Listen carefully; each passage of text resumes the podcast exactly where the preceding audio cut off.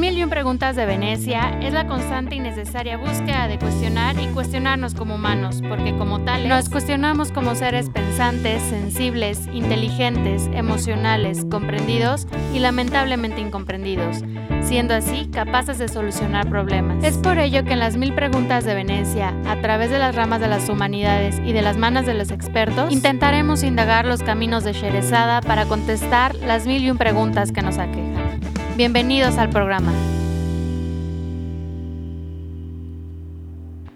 Hola, ¿qué tal? ¿Cómo están? Muy buenos días, muy buenas tardes o noches, según el horario que nos escuchen. Bienvenidos una vez más a este programa de las mil preguntas de Venecia.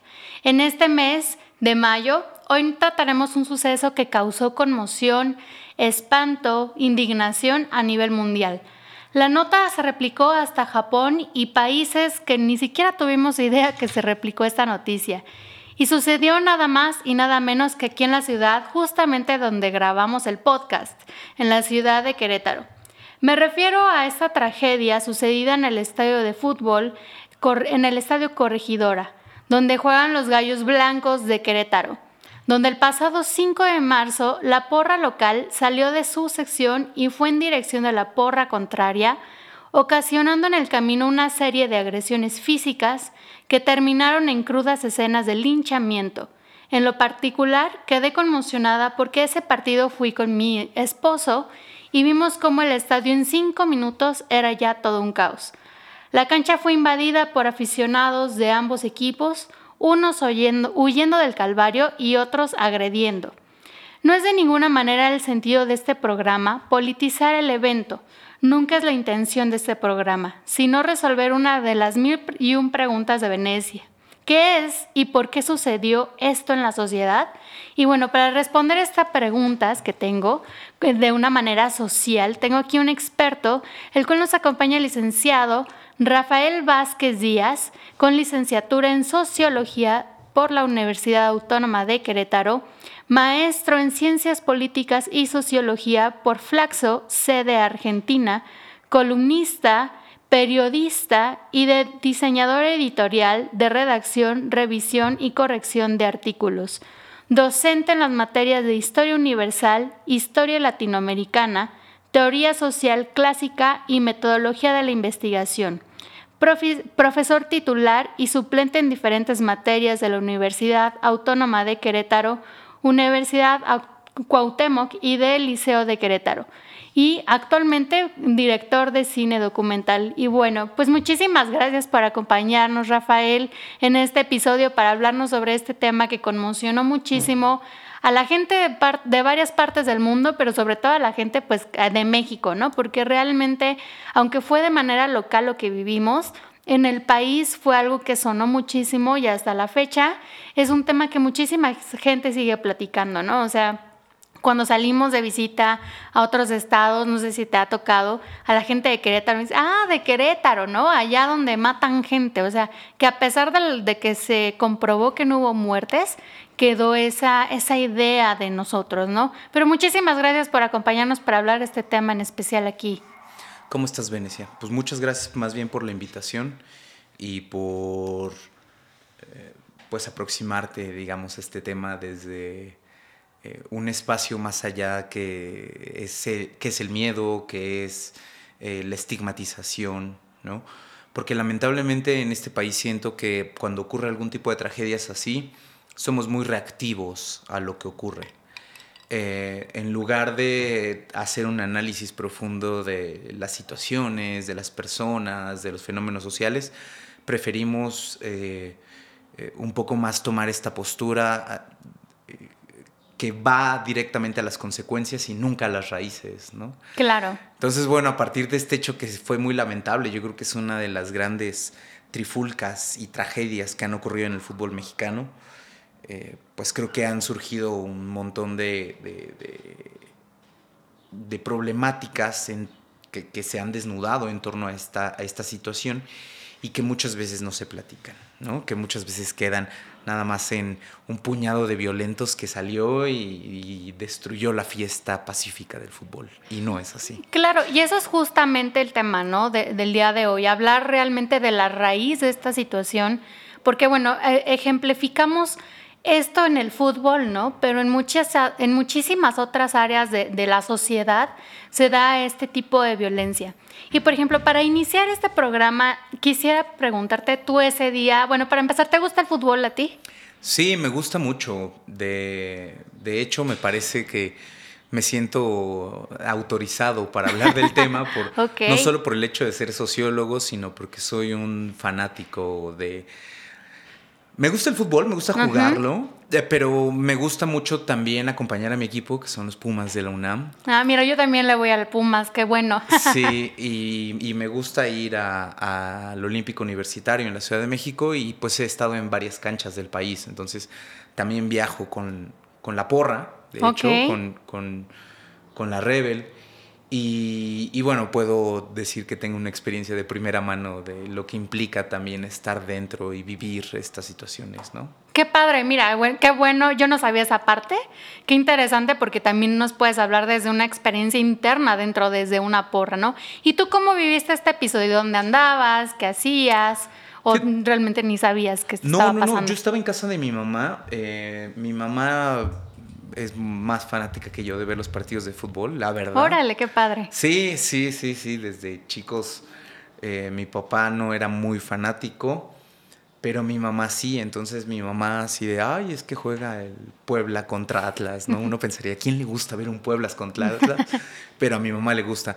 Entonces, cuando juega el Querétaro, pues sí, evidentemente trata de verlo, estaba de local, el Querétaro, entonces yo estaba ahí en casa y mi mamá estaba viendo ese partido. Eh, repito, no es la primera vez que veo una invasión de cancha, ¿no? hasta ese momento no me pareció raro. Recuerdo así brevemente y dando algunos otros ejemplos de invasiones de cancha. No sé si recuerdas un caso que ocurrió en La Laguna, en el estadio de Santos, donde se empiezan a escuchar tiros afuera de el estadio.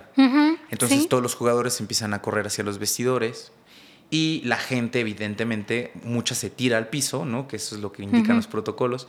Y otra gente tratando de huir hacia las salidas, pues entró a la cancha y, digamos, se salió. Fue a raíz de un hecho violento, no necesariamente dentro del estadio, pero hubo esa invasión. Eh, aquí en el, en, el mismo caso del, Querétaro, bueno, han habido varias veces en las cuales ha habido trifulcas, ¿no?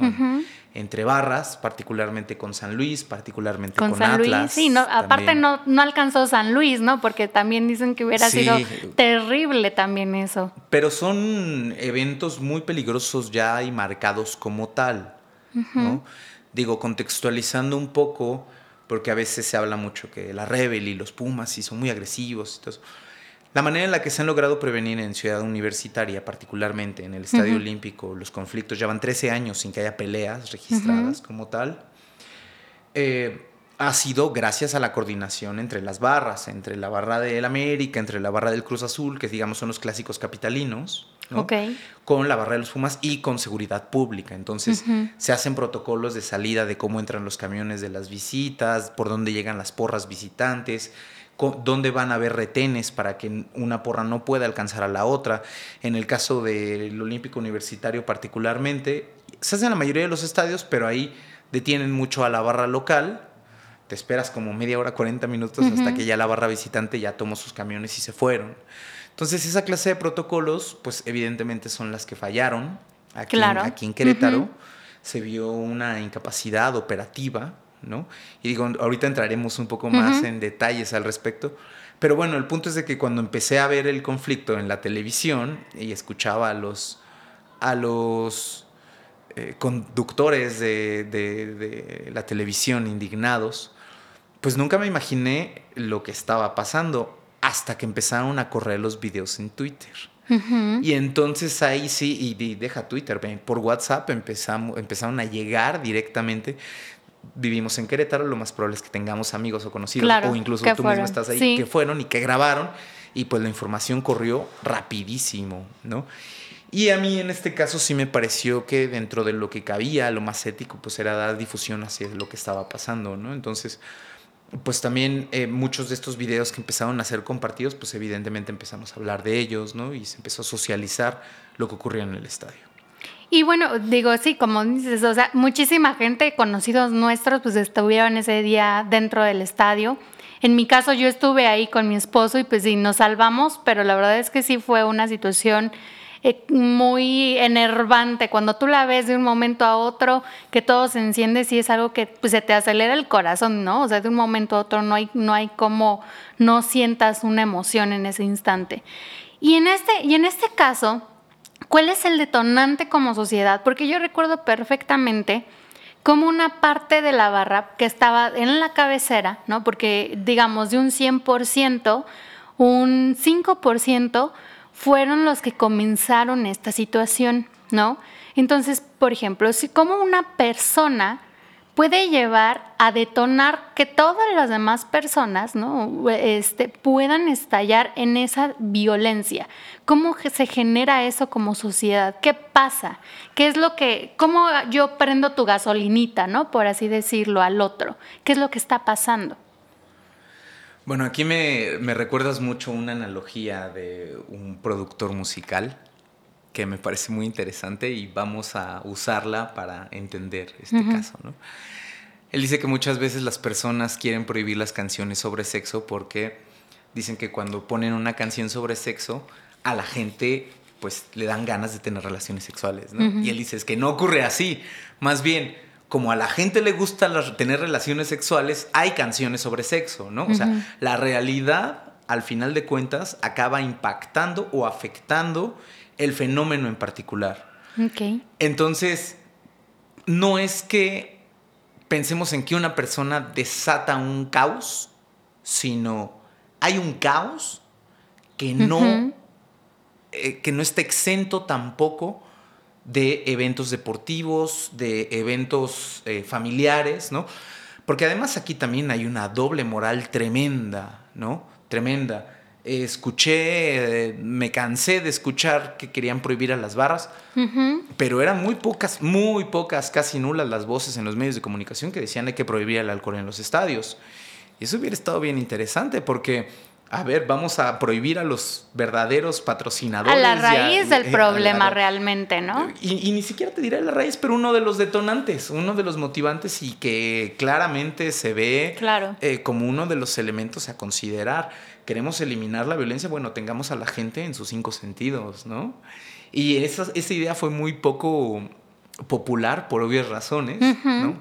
Claro. Pero digamos, ya tienes ese problema. Tienes un problema en un país, en una crisis económica muy severa después de una pandemia tienes eh, índices de desempleo que todavía no se recuperan, un salario muy bajo, un montón de gente sin muchas certezas, eh, un país evidentemente convulsionado por la violencia de los cárteles, por la violencia que se ve en la televisión, en los medios, en la radio, en Twitter, eh, la violencia que provocan también los políticos profesionales, ¿no? A través de discursos incendiarios que únicamente lo que buscan es hacer votos, pero al final de cuentas acaban impactando en la realidad y tienes todo ese cóctel caliente de, explosivos.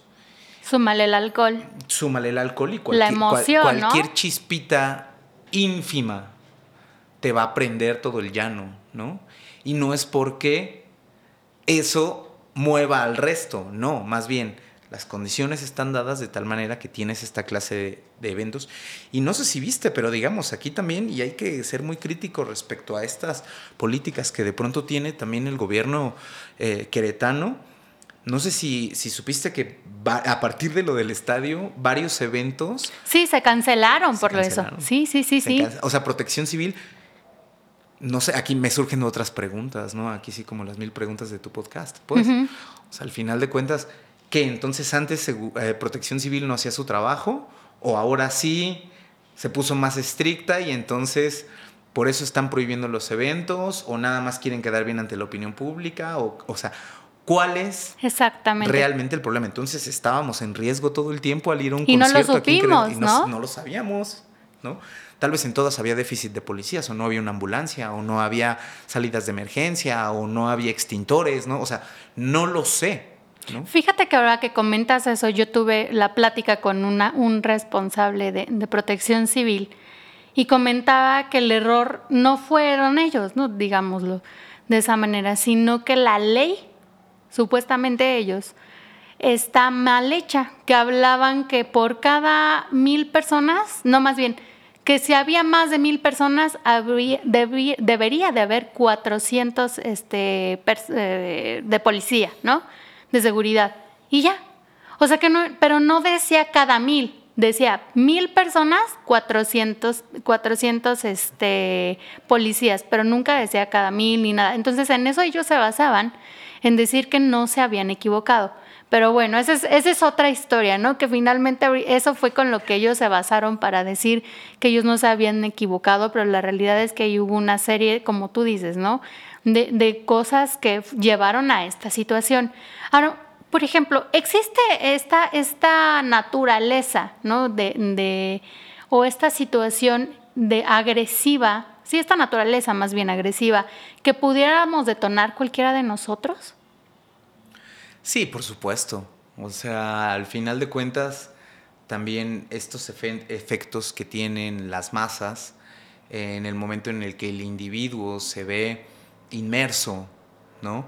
En un grupo a través del cual puede eh, externar eh, ciertas prohibiciones que tiene cotidianamente reprimidas, ¿no?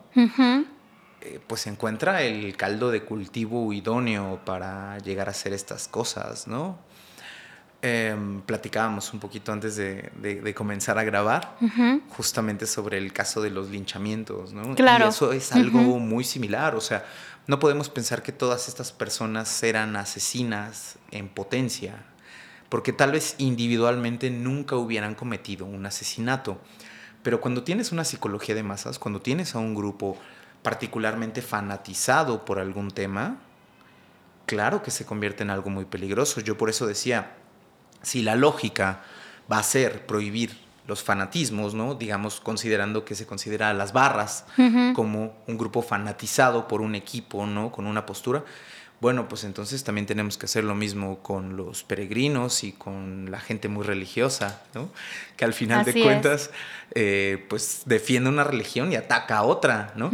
Y tendríamos, ¿saben qué? Hacer lo mismo con los partidos políticos, porque... Claro, uy, Dios.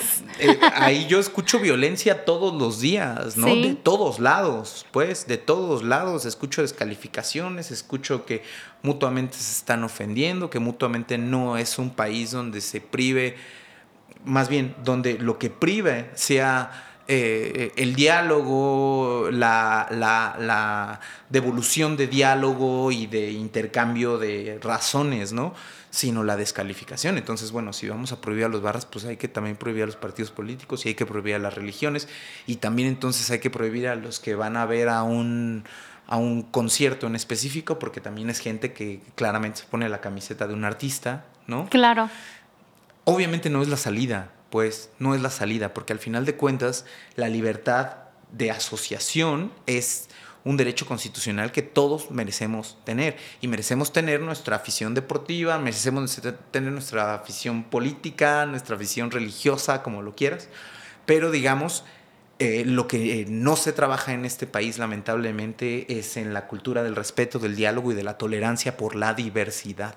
Claro, eso es muy cierto, ¿no? E, el, cuidar la diversidad, el respeto a las diferentes maneras de pensar, eso es algo que justamente se debería de cuidar, una de las raíces, ¿no? Como lo que decimos, cuidar esa raíz, de dónde viene eso, y yo creo que prácticamente es el, el respeto hacia la manera de pensar del otro. Y sociológicamente, ¿cómo se puede explicar este fenómeno masivo de violencia? Bueno, pues es que la violencia como tal tiene muchos, eh, muchas, muchos indicadores, pues, o sea, es una cuestión eh, multidimensional. No es que haya algo que condicione en particular para ser violento, ¿no? Digo, evidentemente podemos buscar algunos motivos eh, químicos, pensando particularmente en la serotonina y en todos estos procesos psicológicos a través de los cuales alguien puede tener una mayor tendencia hacia la ira, por ejemplo, ¿no? y que incluso hay que regular químicamente.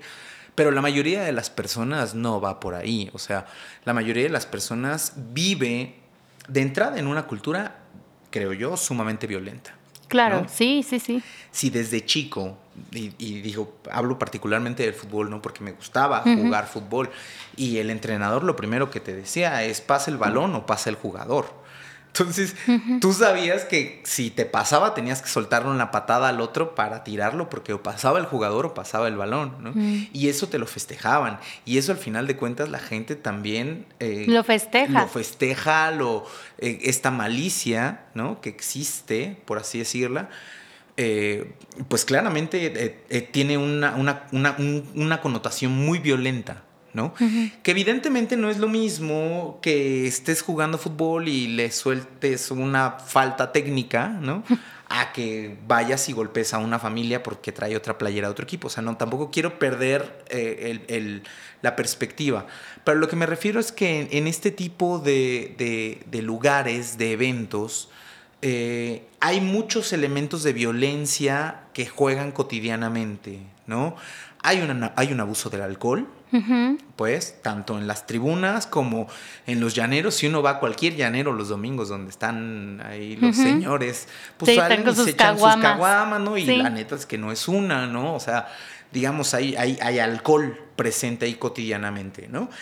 Si le metemos a esto todavía la variable de esta masculinidad que muchos hombres, digamos, eh, tenemos o padecemos, ¿no? Por la, por la propia forma en la que nos educan, pues acaba resultando que también eh, estamos mucho más prediseñados a la discusión y a la competencia que al diálogo y la cooperación.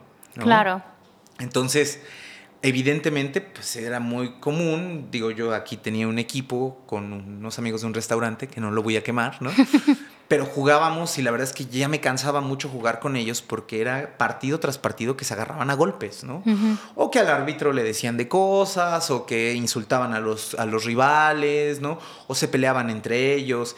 Y yo decía, carajo, es un juego, ¿no? O sea, al final de cuentas no podemos extrapolarlo de ahí. O sea, esto es para divertirnos, no es como para añadir un conflicto. Pero digamos, dentro de esta pasión y esta forma en la que lo ve mucha gente, si yo compito en la vida cotidiana y no soy exitoso, ¿no? Y no soy exitoso pensando en que cada quien tiene sus parámetros de éxito, puede ser el dinero, puede ser las vacaciones, puede ser la familia, puede ser N.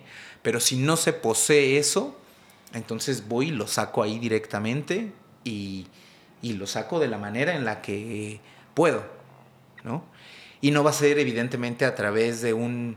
Eh, rivales, estoy muy molesto porque me ganaron en el partido de hoy. O sea, no va a ocurrir así, ¿no? Viene con una serie de expresiones y también viene con una serie de, actos que pueden llegar a la violencia. Y eso lo vemos en lo micro.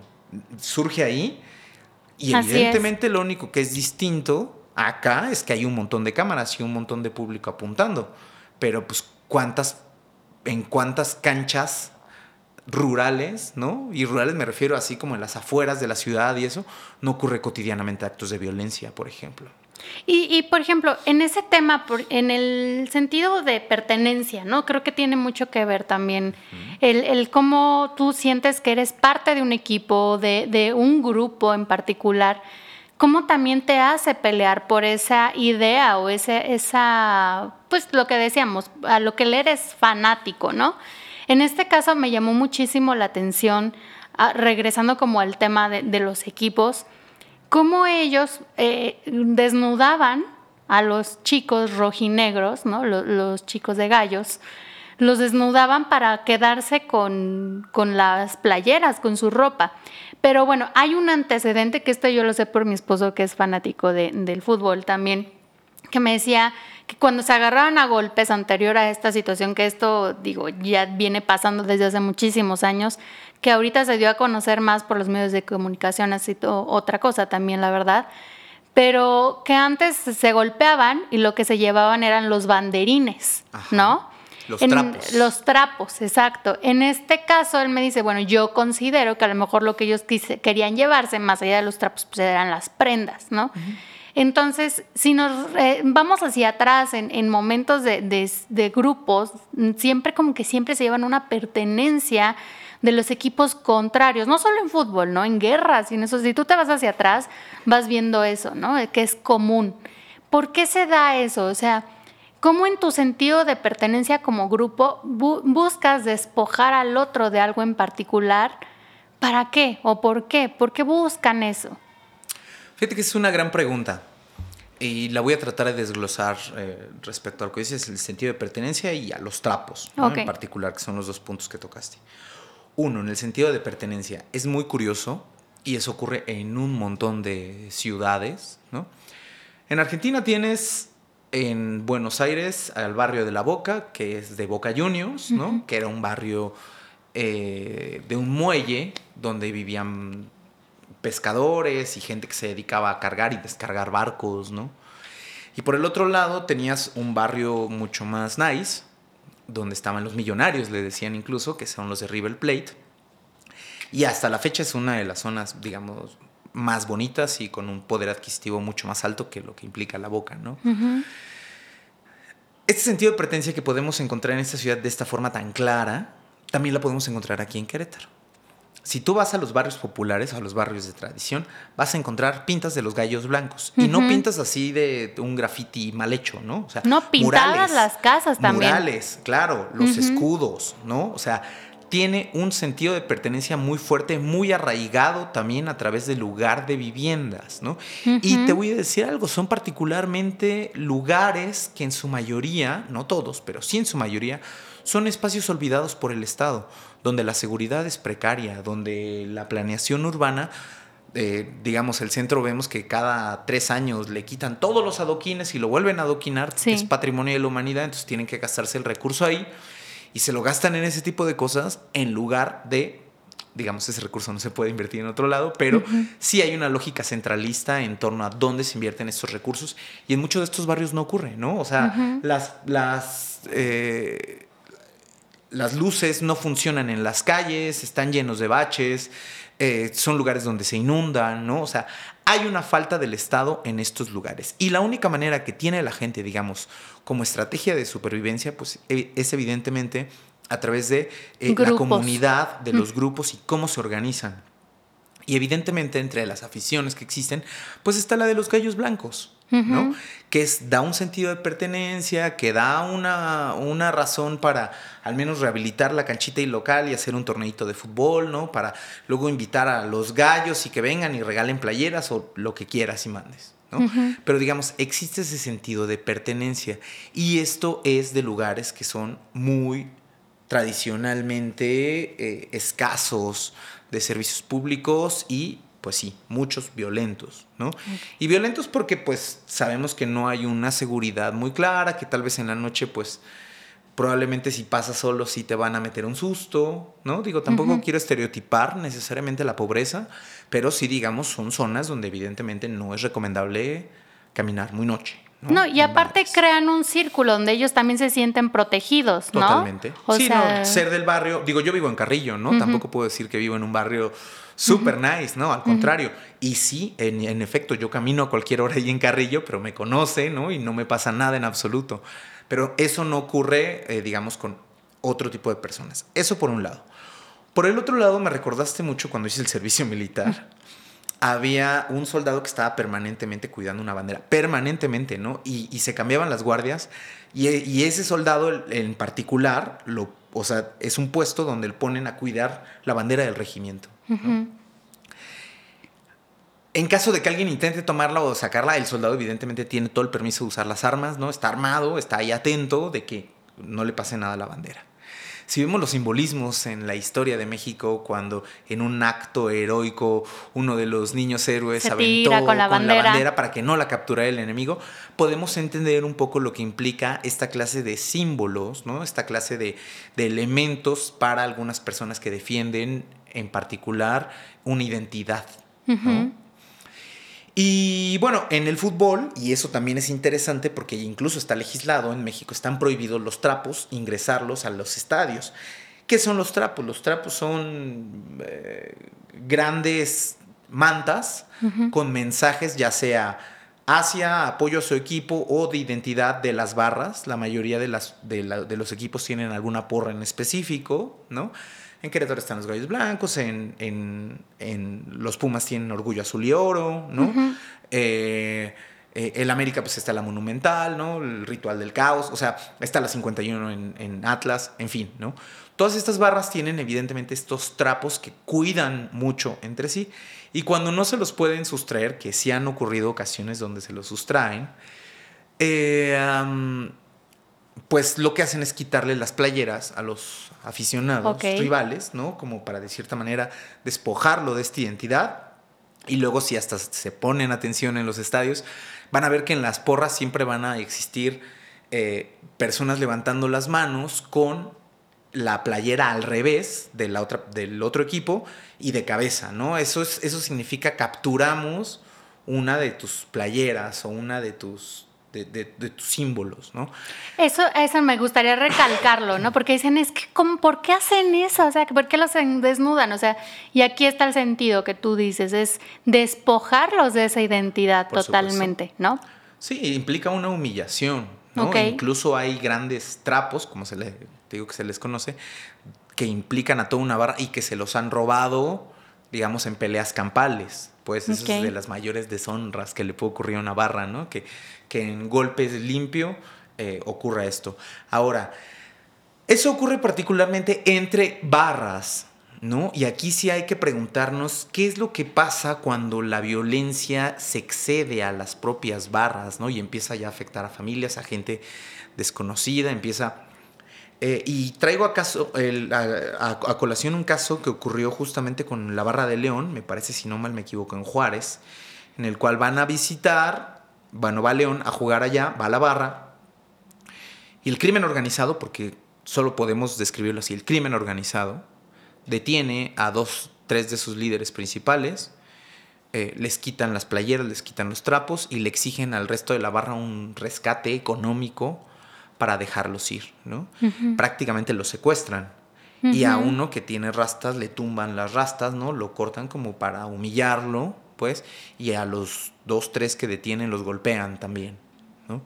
Este tipo de cosas ya claramente no, no, es solo un conflicto entre barras, ¿no? Ya involucra directamente también al crimen organizado, ya involucra a aspectos que sí podemos considerar que son más peligrosos o que van más allá de la simplicidad de las barras. Ahora, no pensemos que tampoco, que también están tan ajenas del poder, ¿no?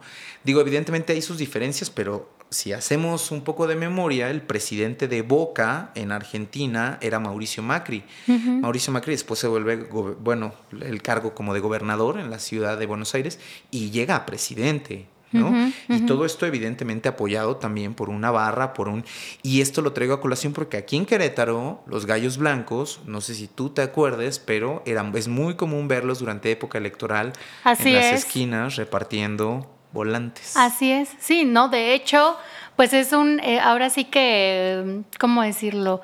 un grupo buscado por los grupos políticos. De hecho, es donde más andan viendo dónde los apoyan y cómo los apoyan, ¿no? De hecho, los líderes de barras, como tú sabrás, en este caso, el de aquí, el que era, ¿no? Este, porque yo creo que ahorita ya no ha de ser. Amilcar. Amilcar. Eh, era un líder que buscaban muchísimo los grupos políticos o partidos políticos de Querétaro, por lo menos, y la verdad es que sí, o sea, se busca mucho esta, esta participación, de, porque es un grupo enorme. Yo, yo platicaba con mi esposo, yo la verdad es que no era muy, muy este, fan del tema del fútbol, pero me llamó muchísimo la atención la primera vez que me llevó a recibir al equipo de San Luis justamente hace un año, donde era pandemia, me dijo, acompáñame, y dije, bueno, pues yo a qué voy, ¿no? Entonces pues ya lo acompañé y me llamó muchísimo la atención la pasión con la que se mueven, ¿no? Yo le decía, es que, bueno, yo hace algunos años pertenecía a un grupo político y me metía a mítines y todo, ¿no? Pero entendía de cierta manera que había este, algún costo-beneficio, ¿no? Por así decirlo. Claro. Y en esto yo decía, pero es que ¿de dónde nace esto? O sea, ¿qué beneficio tiene? Y era muchísima más gente, y era muchísima más pasión, y era muchísima más intensidad lo que yo viví en ese momento con mi esposo, ¿no? Le dije, o sea, ¿qué, qué, qué pasa? O sea, ¿qué es lo que les les, este, les motiva a seguir aquí, a, tanto, a, dar tanto de su tiempo, a dar dinero, porque aparte pues le meten dinero a, playeras, a banderas, a mil cosas que, bueno, pero le meten durísimo en tema de lana, ¿no? Entonces, eso es algo que a mí me llamó muchísimo la atención Y yo lo aúne al sentido de pertenencia. ¿No? Yo creo que era eso. Pero realmente si es ese sentido de pertenencia, son esas ganas de ser parte de algo, esa pasión, o porque había un programa que, veíamos mi, esposo y yo, que a partir de, que estoy con él veo muchas cosas de fútbol, ¿no? Y que preguntaban al, al finalizar este, este programa, que a lo mejor puede ser que lo hayas visto, eh, eh, que cuando le vas a un partido, a un equipo de fútbol, ¿a qué le vas? ¿No? Y sí es cierto, porque los jugadores cambian, el entrenador cambia, los directivos cambian, todo cambia realmente, ¿no? Pero lo que sigue ahí son los aficionados realmente. Entonces, ¿a qué se le va cuando le va a un equipo de fútbol? Y no solamente me refiero ahorita, por ejemplo, al equipo de fútbol, sino cuando le vas a un partido político, ¿de qué le vas? ¿No? Ahí podríamos decir igual a la ideología, pero también hemos visto miles de veces que partidos políticos acaban eh, uniendo a otros, ¿no? Un, político acaba este, siendo de otro partido, ¿no? O sea, vemos esos cambios constantes. Entonces, realmente, ¿a qué estamos nosotros o a un grupo musical? O sea, cuando ves un grupo musical cambian a cada rato los personajes. Entonces, ¿realmente a qué le vamos o en, con quién estamos? Cuando tenemos tanta pasión a algo? ¿Qué es lo que realmente estamos buscando en eso? Yo creo que sí tocas un elemento interesante relacionado con la identidad, pero más bien hay que preguntarnos cómo se construye la identidad. ¿no? Okay. Y las identidades usualmente son construidas a partir de rituales.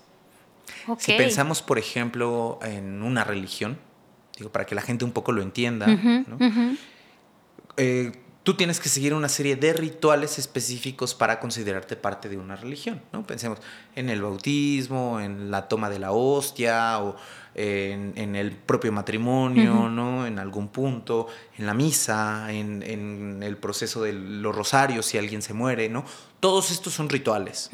Rituales que la gente, eh, a partir de que tiene una cierta identidad, construye en colectivo y le significan algo y le significan tanto que le ayudan a llevar una pérdida que le ayudan a, celebrar un nacimiento, que le permite incluso a, grupos sociales unirse a través del matrimonio, ¿no?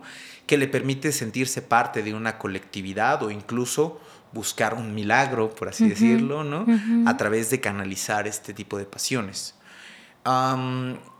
Hago la similitud porque al final de cuentas yo, que me, en ese sentido me considero muy ateo, eh, yo digo, el único que yo creo en esta vida son en los Pumas, ¿no? y es que es de verdad, es de verdad. Juegan ahorita este próximo Ay, sí, van muy bien, por cierto. Van, bien.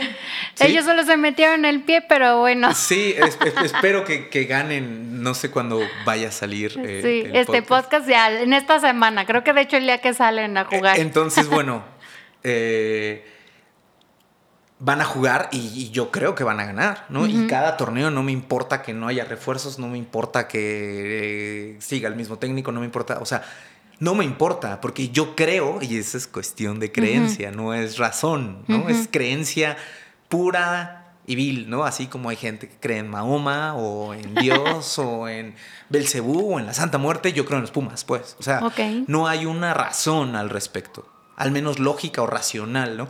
Evidentemente conozco elementos identitarios que me hacen que me llame más la atención que otros equipos, por ejemplo, ¿no?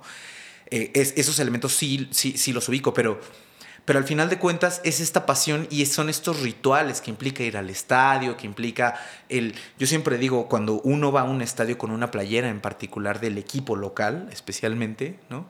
Nunca va solo porque si anota gol, te abrazas con el de al lado sin importar quién es, ¿no? O sea, es una felicidad compartida. Y si lesionan al goleador, todos van a empezar a gritarle al árbitro y no se necesitan organizar, ¿no? Es un sentimiento de indignación colectiva.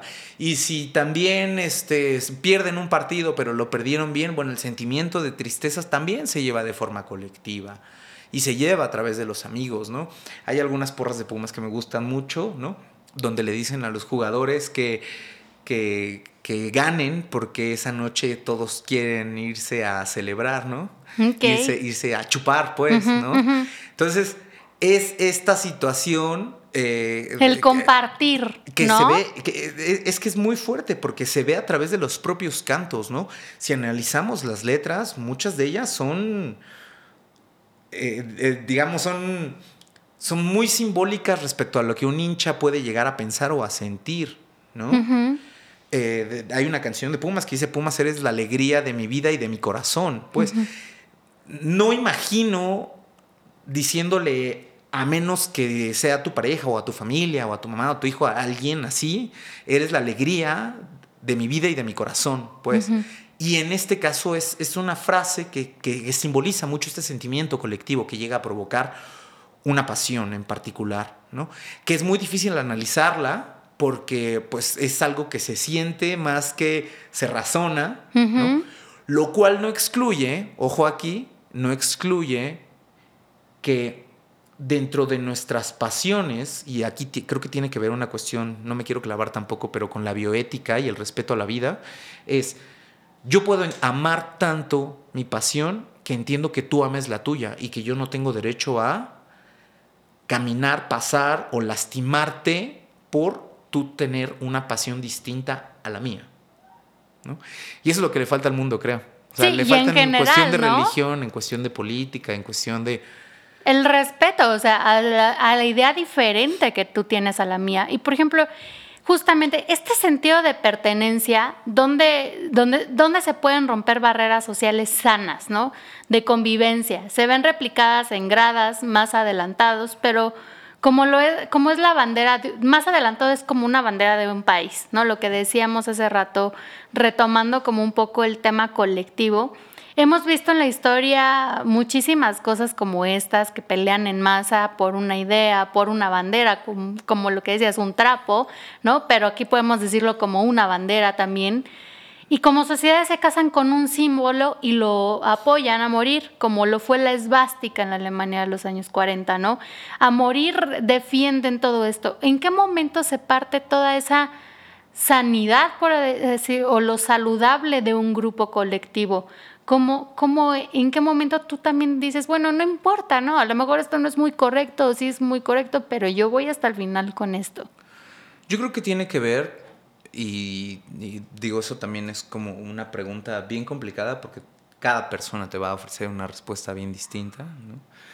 Eh, pero yo lo que pienso eh, como fenómeno colectivo es que es a partir de la educación. Tenemos una educación donde se sigue priorizando la competencia antes que la cooperación. desafortunadamente el modelo económico en el que vivimos y en el que crecimos siempre fue, y, digo la vez pasada que, nos vimos, escuchaba un poco también hablar de política y un poco eh, este cansancio que de pronto también mencionabas y que está muy relacionado con el sentido de la política como competencia y no como cooperación. Es decir, en el sentido en el que pues en la política muchas veces tienes que ponerle el pie al resto, tienes que ser sucio, tienes que ser vil, tienes que ser... Entre más, eh, aparentemente, entre más eh, cosas sucias hagas, más avanzas, entre más, más avanzas. Más avanzas, entre más destacado eres para la trampa, para la mentira, para, para pasar sobre los demás sin ningún tipo de, de prejuicio, te va mejor. Y eso es la política. Y lamentablemente eso se repite en un montón de lógicas en los trabajos, por ejemplo. Las personas más gandallas, las que van y acusan a sus compañeros, las que no tienen un sentido de solidaridad, las que le son funcionales al patrón, las que no se van a quejar, pero sí van a destruir cualquier tipo de organización del resto de las personas, ¿no?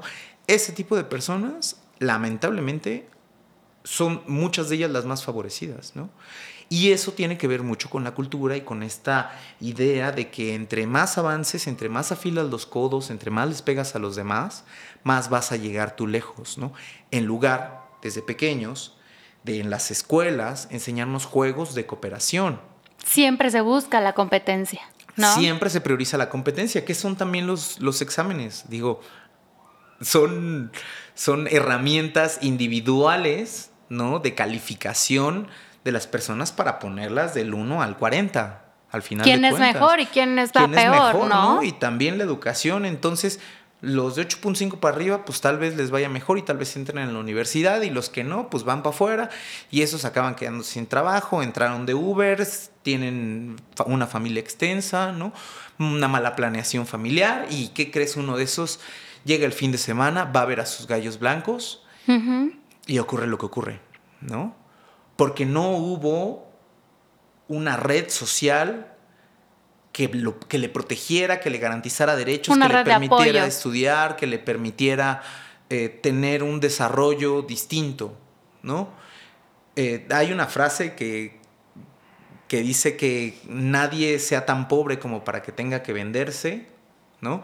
Ni nadie que sea tan rico para que quiera comprar a los demás, pues. Y en ese sentido yo digo, yo lo pienso al menos, ¿no?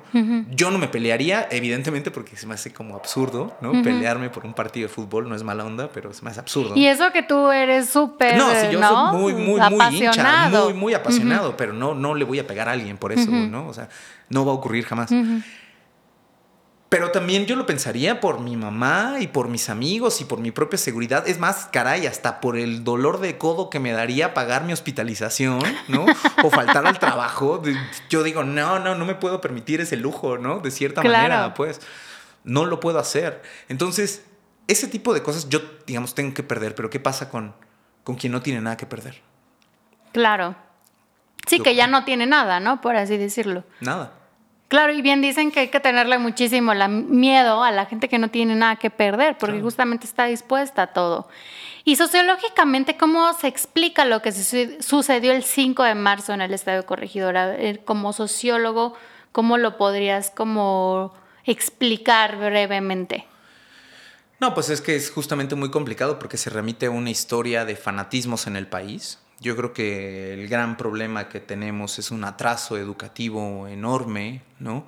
Porque no ocurre nada más en el estadio. Es decir, no quiero nada más enfrascarlo en el estadio. Ese es el, como el ejemplo de muchos. creo que un día o dos días después, afuera de la villa, si no mal me equivoco, en, la, Ciudad, de, México.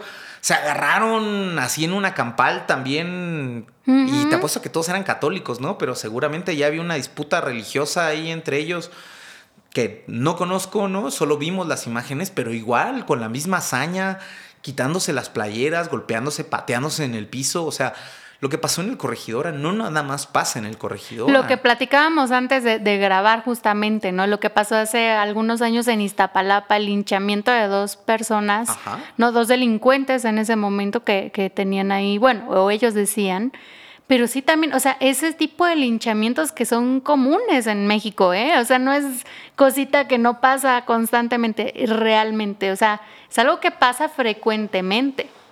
No sé si tú hayas visto en algún momento una película que se llama Canoa. No, no, no la vi. La, la súper recomiendo y también a la gente para que la vea. Es la película que nos ponen a los sociólogos en el primer semestre para asustarnos y saber el alcance de nuestras... de, de, de de los errores que pueden ocurrir dentro de una práctica de campo, ¿no? Es una película basada en la vida real de unos estudiantes, me parece, de la UNAM o del Poli, no recuerdo, que se van a Puebla, al, poblado de Canoa, a hacer una práctica profesional, van a juntar ciertos minerales, ni siquiera es nada social, ¿no? Van a recolectar ciertos minerales en algún volcán, una cosa así. Llegan al poblado y la gente no los ubica y empiezan a decir, pues además te imaginarás, creo, me parece que fue en los 70 empezaron a decir que era parte de comunistas que estaban llegando ahí para instalarse y hacer la guerrilla y, destruir a la iglesia y destruir a los creyentes y este y matar a todos los, los católicos, ¿no? Entonces la gente empieza a, a darse sus ideas, a compartir ese rumor se lo empiezan a decir. Y en algún momento van y le dicen al padrecito, el padrecito dice, sí, esos comunistas de la universidad, ¿no? Tocan las campanas y va la gente y los sacan de donde están y los linchan. Eso ocurrió en Canoa. Es una historia totalmente real, ¿no? Está la película.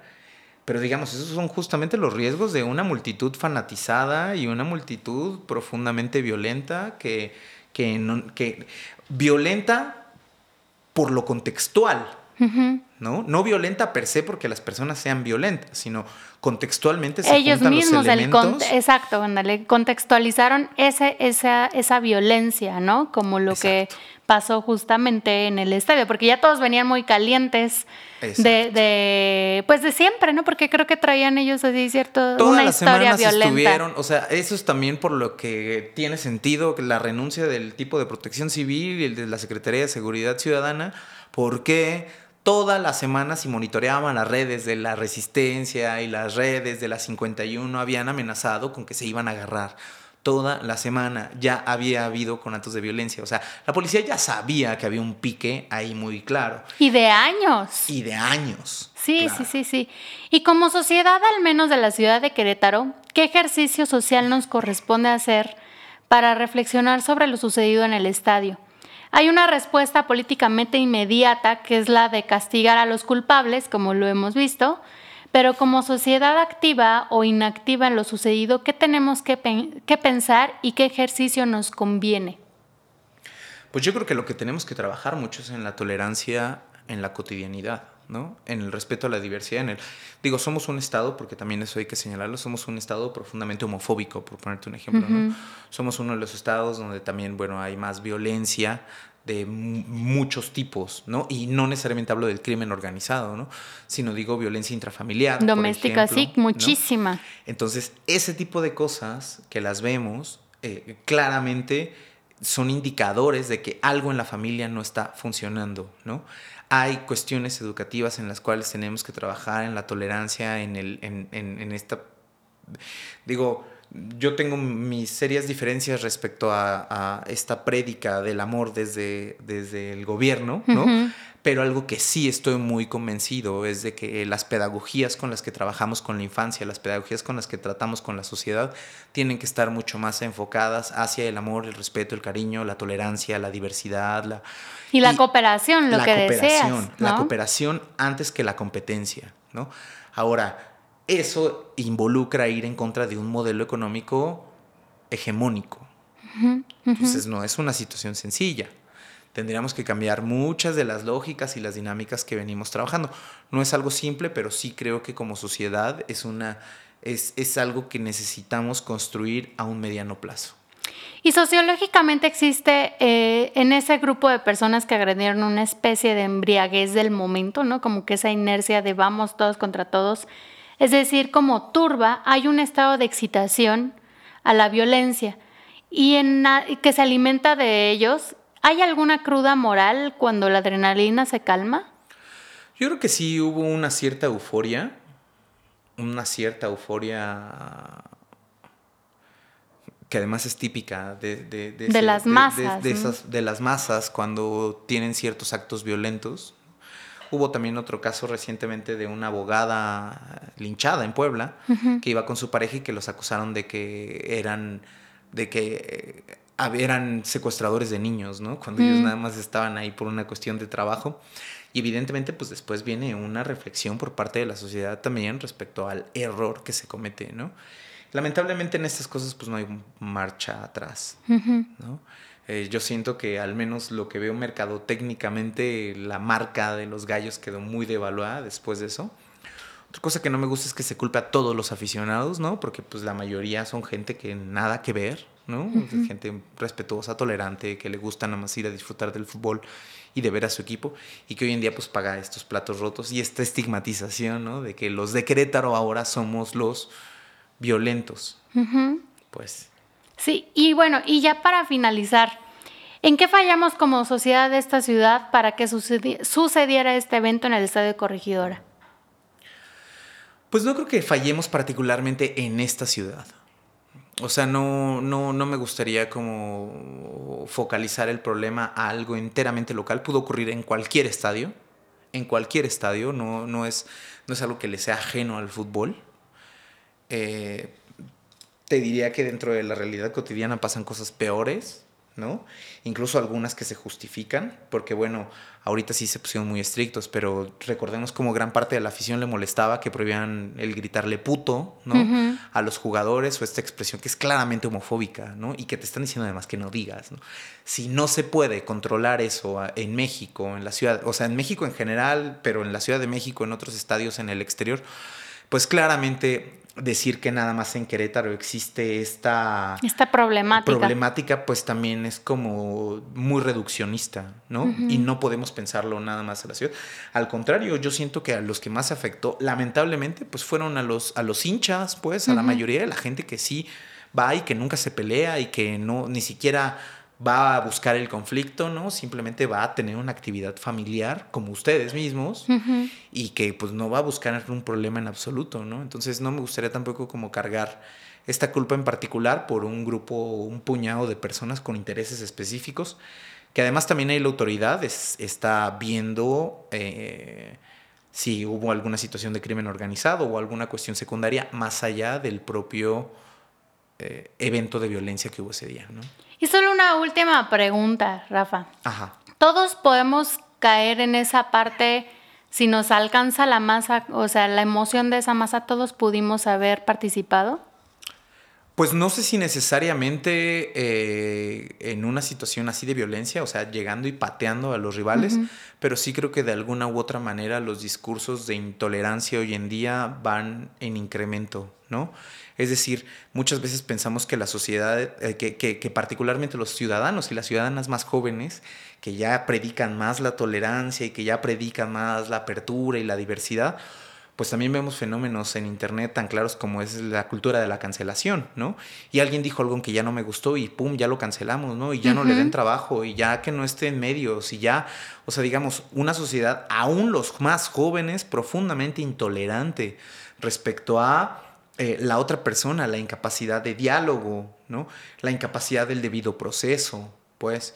Y todas estas cosas vemos que cotidianamente ocurren en las redes sociales y que todos de alguna u otra manera somos partícipes. Participamos. Entonces ahora sí que quien esté libre de pecado que aviente la primera piedra, ¿no? Pero que antes revise sus tweets y revise en Facebook y revise sus comentarios a ver si en efecto puede decir yo nunca violento o yo nunca ejerzo eh, violencia, sobre, alguien más. sobre alguien más.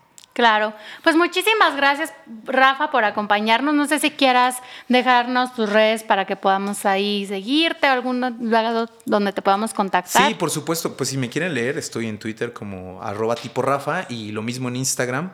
Eh, digo, ahí es, es, como mi canal más dedicado a la fotografía. Pero por si gustan también, este, eh, estoy así como arroba tipo Rafa, por si gustan. Ok. Muchísimas gracias, Rafa. Yo también les dejo mis redes sociales donde me pueden también decir qué tipo de, de, temas quisieran que platicáramos en el podcast. Y bueno, pues les agradezco muchísimo por haberme acompañado en un episodio más de las mil y un preguntas de Venecia. Que la pasen bien.